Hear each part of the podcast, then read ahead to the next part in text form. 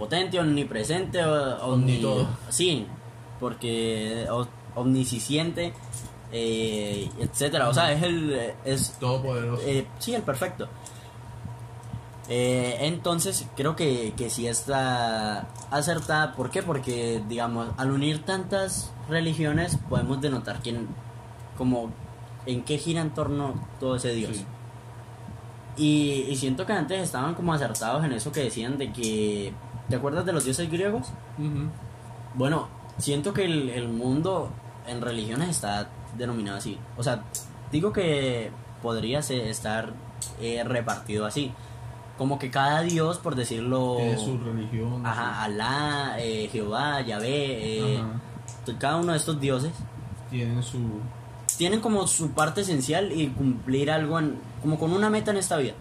Por lo menos Poseidón era el dios del mar, él se tenía que encargar de que el mar estuviera. bien, Sí, sí. Los peces y las cosas. Eh, la, la otra diosa que se me olvida el nombre, ¿Cuál?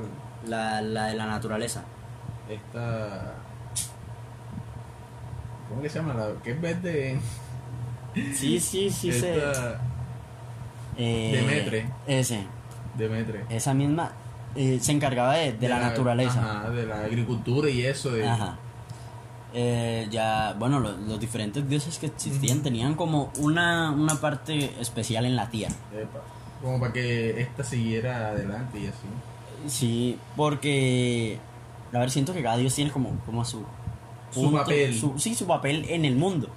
Como hacer cumplir algo y, y también ayudar y hacer que la persona se sienta mejor con algo en sí misma porque no, yo creo que nosotros buscamos de Dios para también saciar muchas de las cosas que sentimos incompletas o, eh, o insaciables por decirlo así que es como cuando nos sentimos tristes que o sea que buscamos como ayuda divina Ajá, alguien a quien contarnos estos pro O sea, no contarnos, sino acogernos a, en alguien. En alguien poderoso, por decirlo así. Ajá, y como esperar que él nos ayude o nos dé una iluminación para solucionar este el problema. Pero entonces, para mí, para mí, la- el baísmo es el más acertado. Porque creo que Dios está fuera de, del ¿qué? de de lo que un humano puede creer. Sí, sí. Porque, o sea, al existir tantas religiones, al existir tantas creencias y tantas eh, denotaciones que, que podemos hacer dentro de esas detonaciones. Bueno, no vayan a hacer detonaciones, eso, eso no. Este, creo que, que, que, que sí, que sí, sí está por fuera del, del desarrollo humano, o sea, no. Al ser tan perfecto como que no podemos decir Dios es esto, sino que... Porque es algo que no llega a nuestro entendimiento. O sea, tendríamos como que, que morir para, digo yo, que cuando uno muere de pronto como que vemos otras cosas, otros aspectos de la vida o... Pero, esa- o sea, ya llegamos a otro punto. ¿Qué hay más allá de la muerte? Epa, eso O sea, que- si nos morimos, ¿qué hay más allá? Ajá. A ver, sabemos, en el cristianismo dicen que está el lago de fuego, que es el infierno, y el cielo. Y bueno, y si tú no cumples con los requisitos para entrar al cielo, pero tampoco eres tan pecador como para entrar al infierno, ¿a dónde vas? O sea, yo lo que digo es que, por decir, uno es nuestro. Por decir, a veces he creído que uno es nuestro propio Dios. ¿En qué aspecto? En que si yo siento que hago las cosas bien, o si no tengo ningún. estoy libre de culpa de eso, yo puedo llegar a progresar. Pero si de pronto sé que hago cosas malas, o sé que no estoy como que creciendo yo mismo, entonces no voy a llegar a, a ese gran potencial. Por decir, en mi creencia tenemos el que. En mi religión, pues, que uno va a llegar a ser un dios. O sea, como que. O sea, que más allá de la muerte vas a llegar a convertirte Ajá, un decir, dios. yo pienso, y este es como mi punto de vista, o también el punto de vista de varios de la religión a la que asisto, que Dios también pasó por lo que nosotros pasamos. O sea, fue un humano, se equivocó, se pecó, digamos que pecó, cosas así, pero llegó a su punto de ser un dios. O sea, como que uno puede llegar a ser como Dios.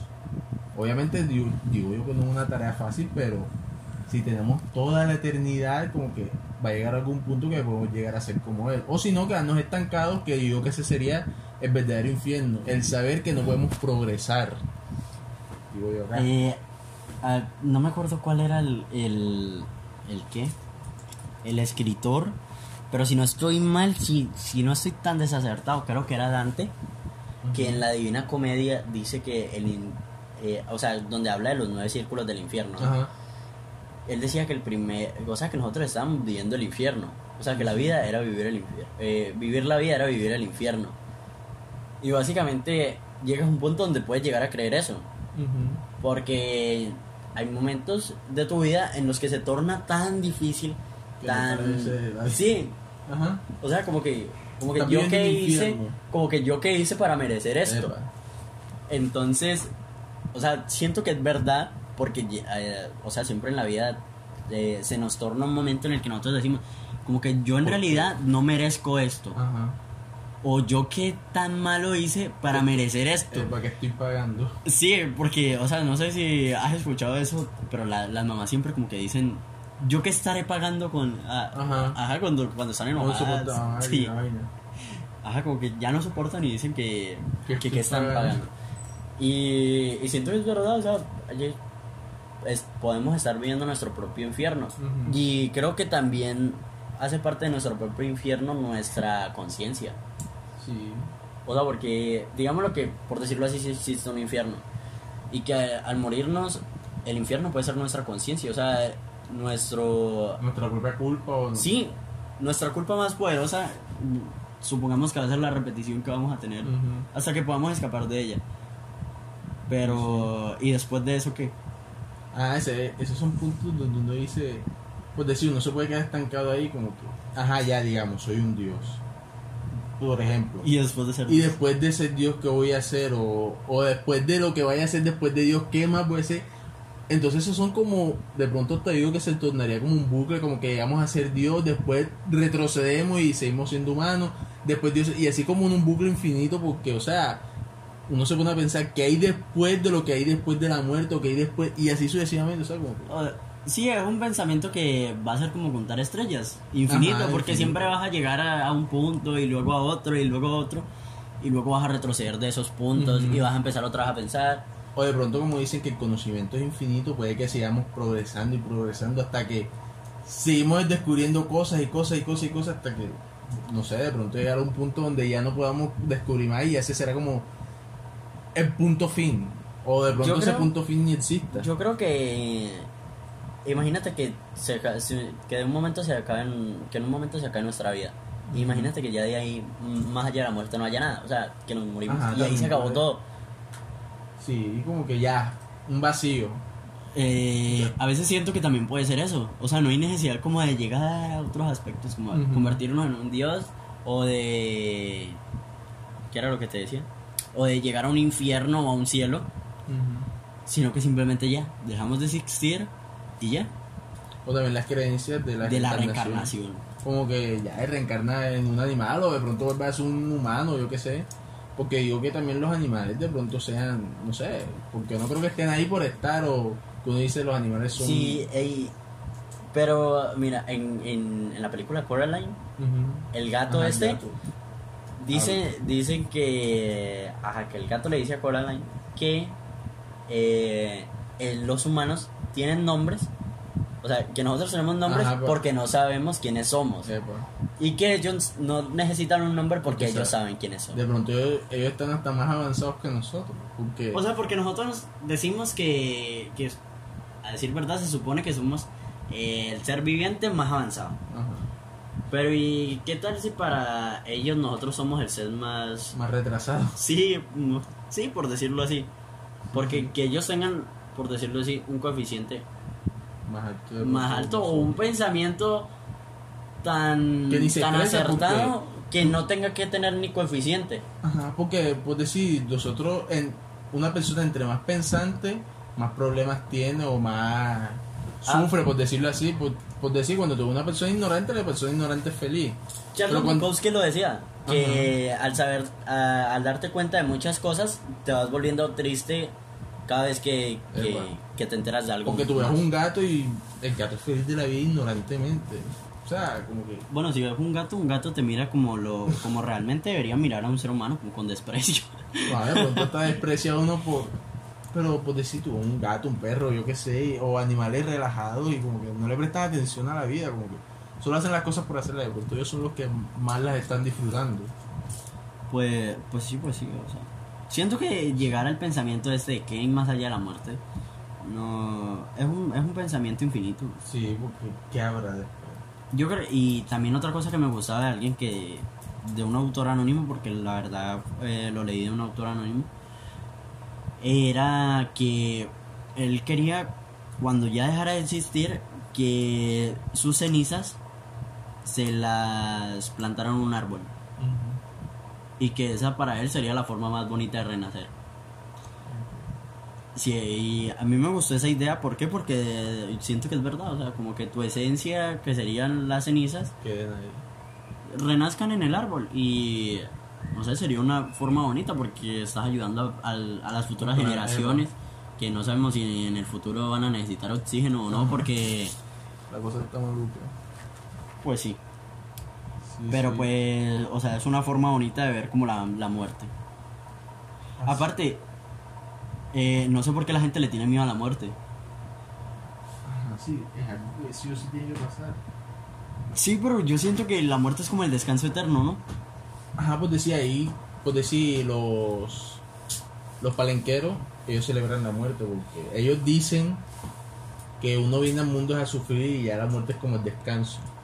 Entonces como que en pocas palabras es verdadero porque uno en la vida tiene que tropezarse para crecer y no sé qué, entonces como que uno viene aquí a sufrir y de pronto ya la muerte es ese descanso eterno. Sí, porque, o sea, hay personas que en estos momentos viven muy bien, pero es porque tuvieron, digámoslo así, un golpe de suerte.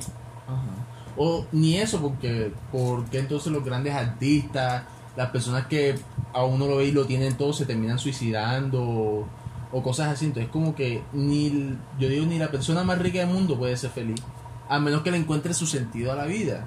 Que ahí, eso sería otro tema, o sea, ¿cuál es el sentido de la vida? Porque, o sea, creo que, que es a nivel personal, ¿no? Como, ¿qué, sen- qué, ¿cuál es tu meta que tú quieres cumplir en tu vida? O sea, que Ajá, como- ya, como que cada quien le da su sentido a su vida. Sí, sí. Y. O sea, siento que a la muerte deberían dejar, quitarle esa estigmatización de, de que es mala, como de que, por decirlo así, es. es ¿Cómo explicarlo? Pues decía algo sabio que dice una personaje ficticia, Susi, del mundo de. Dice, la vida es sobre el viaje y hacer amigos en el camino y que el verdadero significado de la vida es encontrar tu propia manera de disfrutarlo. Y aunque una caricatura es cierto, como que uno se estresa... Bu- Bueno, sabemos que es una ca- caricatura, ¿no? Pero sabemos que antes de, de que lo pusieran en el guion alguien lo pensó. Epa, No sabemos quién exactamente, Sí. pero sabemos que el que hizo el guion de Susie en Gumball fue el que pu- probablemente pensó eso. Y es muy acertado a decir verdad. Sí, porque no, de, no, ¿cómo que se llama? En el capítulo ese, por- cuando lo hicieron, ellos se estresan mucho buscándole el sentido a la vida, pero en verdad el sentido de la vida es disfrutar la vida, como que ser feliz en ella, no como estresarse haciendo cosas que no te gustan. O sea, llegar a un punto de satisfacción contigo mismo en el que ya no quepas en tus casillas. Yo creo que ese es el sentido de la vida. Pues, o sea, como que estar feliz viviendo, no estresándose, no, tengo que pagar las cuentas, tengo que Sí, no porque básicamente ahora como que ya nadie quiere vivir. Ajá. sí, que si tuvieran la posibilidad como que dejarían de existir o alguna cosa así. Sí, pero la vida hay que disfrutarla, o sea, yo Buscarle la felicidad de alguna u otra manera. A ver, otra cosa que siempre he pensado es que nosotros vemos la, la vida en una perspectiva, ¿cierto? ujú. Y nosotros capaz en esa perspectiva nos está yendo mal. Pero si nos giramos y cambiamos un poco el- ya. la vista, capaz que otra perspectiva nos está sonriendo, pero Y nosotros que no simplemente vemos. vemos lo malo. Ujú. Entonces, creo que ese siempre ha sido mi pensamiento, como que, hey, me pasó esto malo, yo creo que voy a cambiarlo, voy a...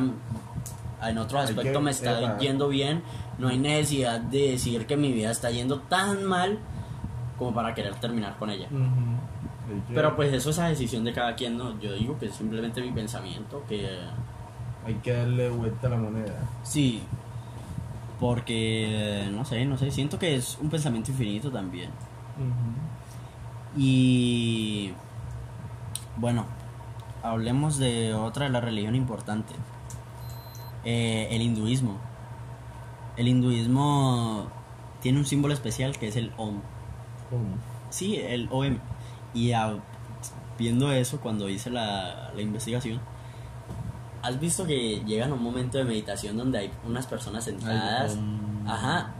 Eso es. Es la meditación y la tranquilidad, la paz que emite eso, que llegas al sonido del om. Y. Y a ver, el. ¿El qué? El hinduismo se basa en. ¿En qué? En. en por decirlo así, en varias eh, creencias que llegan a un momento, por decirlo así, como el karma. El karma es una de sus creencias principales. Y siento que eso es verdad. Porque se supone que para ellos el karma es, si tú hiciste algo bueno en tu vida, más adelante Se te se te... Sí, el karma es un boomerang. Entonces, hay muchas personas que viven preocupadas por eh, lo que le va a suceder a otros, pero pues en realidad deberían preocuparse por lo que ellos dan para recibir lo mismo. O sea, tú sabes que si tú haces algo malo, No, a devolver. el karma es- eh, te lo va a devolver. Y si tú das algo bueno, pues pro- procura dar cosas buenas para que cuando el karma venga te dé cosas buenas. Y, se- y siento que es una bonita manera de interpretar un progreso. O sea, como al ser tan, tan por decirlo así, amable, eh, por emitir Tan esa felicidad y cosas buenas a otras personas, creo que llegas a ese punto donde el karma te dice, haz- te toca a ti ahora te toca ser a ti más feliz de lo que probablemente eres, porque yo creo que al llegar a ser tan, tan que tan tranquilo, tan pacífico, tan emitir tanta felicidad, pues básicamente estás siendo feliz Ujú. y pues cuando el karma venga ya te va como a duplicar la felicidad o alguna cosa así. Y este, bueno, el, el que el hinduismo no tiene un fundador ni posee una jerarquía vertical semejante a las religiones monoteístas, no, nada. O sea, el, el que, a ver, es, como por decirlo así, una creencia en la gran diversidad de corrientes metafísicas, espirituales, filosóficas, de costumbres, de cultura, por decirlo así. Es más cultural, que tienen cultos, rituales y eso es básicamente lo que la caracteriza. Eh, lo que te decía ahora del OM es que es la sílaba, la, la- la- la- la- la- la sílaba eh, sagrada que funciona como un mantra. Entonces es como un- una oración, pero vibrante. Entonces dice que los hinduistas valoran como sonido primordial el OM porque de ahí se generan otros sonidos. Y según, según una, un video que vi, el OM sí emite más sonidos. O sea, al estar tanto tiempo practicando el sonido, ya no se escucha solamente OM, sino que llega a un punto... ¿Has escuchado de pronto las frecuencias sonoras? Como el Ajá. pitido. Sí. Pues llega a un punto en el que se oye tan alto que ya no lo oyes, o llega tan bajo que lo oyes muy fuerte. Pues exactamente, eh, el, el OM llega a eso, a emitir cierta tranquilidad, pero a dar una oración con otras palabras. Bueno, ahora que dices lo del hinduismo, pues decía, el budismo tiene muchas cosas similares. Y algo que hasta yo estaba, ¿y cómo que se llama? Ignorante de eso es que el budismo no tiene un dios como tal, uno creía que existía el dios Buda.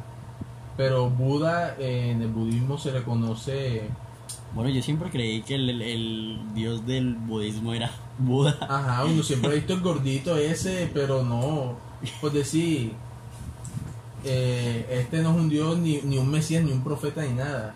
Este es un nombre honorífico que, que se le aplica a la persona que ha completado su despertar o iluminación espiritual. O sea, como que es prácticamente lo mismo que el hinduismo, que ya como que ese estado de relajación tan como que... Si lo relacionamos con lo que estábamos hablando del, del sentido a la vida, también puede ser, porque al llegar, digamos, al encontrarle Ajá. sentido a tu vida, O encuentras... sea, por decir, aquí para tú llegar a ser un Buda, por, decir, por decirlo así, nosotros podemos llegar a ser Buda. Como que tener esa paz mental, esa paz interior, ese encontrarse uno mismo. Sí, el sentido, el sentido de tu vida, sí. que muchas religiones que terminan en ismo como el Jain, jainismo Jainismo. eh, y el taoísmo tienen eso de que, ¿cómo es que se llama? Es ser uno con la vida y encontrarse a uno mismo.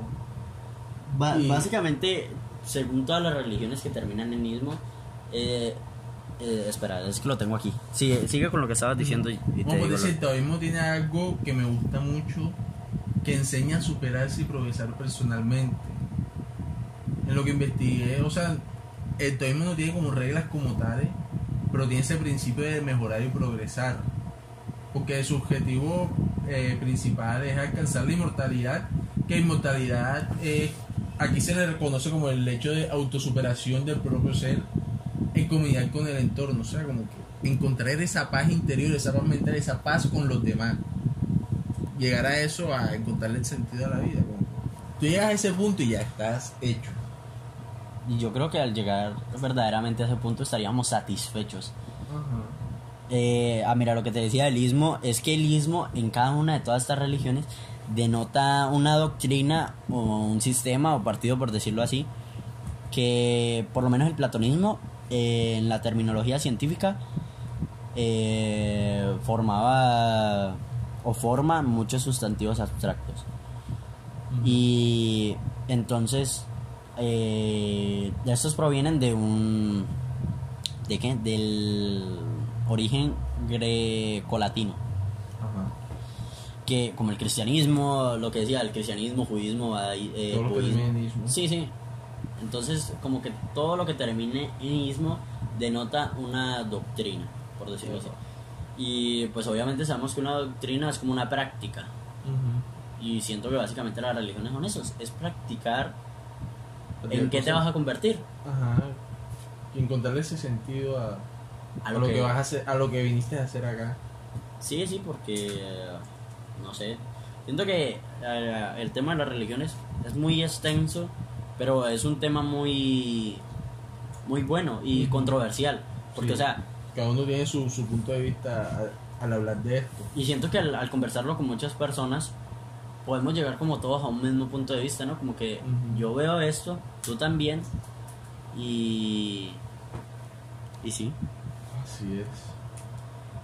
Bueno, eh, hasta aquí hemos llegado al tema de las religiones y las creencias. Otra vez repetimos que no queremos ofender a ninguna religión, ni a ninguna de las creencias, ni mitos culturales, nada de esto. Simplemente es nuestra opinión Dar nuestros puntos de vista. y Lo que nada, esperamos que les guste y nos vemos en otro episodio más.